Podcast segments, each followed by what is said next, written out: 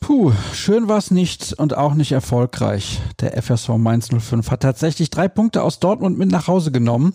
Ich hoffe, eure Stimmung ist daher nicht allzu geknickt.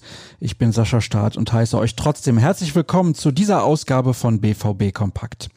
Machen wir es kurz und knapp durch Tore von Jonathan Burkhardt in der 34. Minute und Jean-Philippe Mateta, der in der 49. Minute einen berechtigten Foul-Elfmeter verwandelte, gewann die Gäste aus Mainz verdient mit 2 zu 0. Der Borussia fiel über die komplette Partie nicht sonderlich viel ein. Wirklich hochkarätige Torchancen waren Mangelware. Nur ein Grund, warum sich die Beteiligten im Nachgang allesamt unzufrieden zeigten. Wir sind alle nicht an unsere Leistungsgrenze gekommen. Das muss man tun, sonst gewinnt man gegen solche Mannschaften nicht. Und wir haben zu viele Fehler mit dem Ball gemacht, sagte Julian Brandt. Sportdirektor Michael Zorg sprach gegenüber des WDR von einer indiskutablen Leistung und war ob der Vorstellung der Favre 11 komplett bedient. Über den Spannungsabfall seit dem Spiel gegen Hertha BSC sei zu reden, wie er es formulierte. Besonders auffällig, die Mainzer, für die es im Abstiegskampf noch um alles geht, liefen insgesamt neun Kilometer mehr. Das war bezeichnend für die Einstellung und Leidenschaft, die beide Teams an diesem Tag auf den Platz brachten. Ein paar Akteure konnten übrigens kurzfristig nicht mit dabei sein, zum Beispiel Joe Rayner. Der 17 Jahre alte Youngster scheint vom Pech verfolgt. Alle rechneten mit ihm in der Startelf, aber wie schon beim Derby gegen Schalke wurde daraus nichts. Damals verletzte er sich beim Aufwärmen. Dieses Mal hat sich der Amerikaner einen bakteriellen Infekt eingefangen. Die Symptome plagten ihn wohl seit dem Wochenende.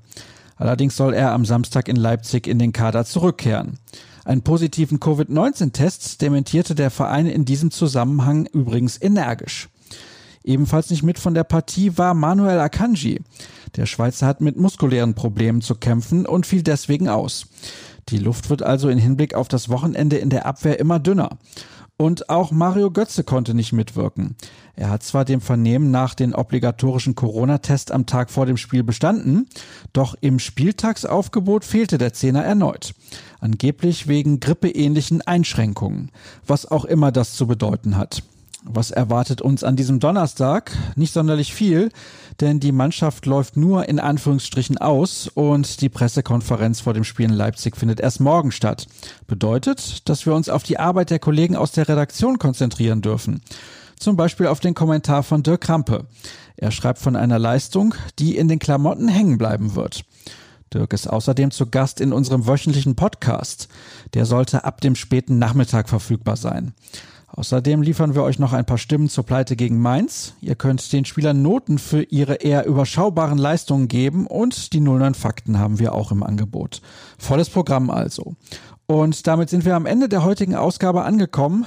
Wo ihr vorbeischauen solltet, wisst ihr als regelmäßige Hörer natürlich.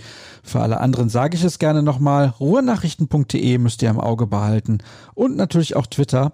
rnbvb heißt unser Account dort. Mich findet ihr unter Start. Ich wünsche euch trotz der Pleite von gestern einen schönen Tag. Bis später oder bis morgen. Tschüss.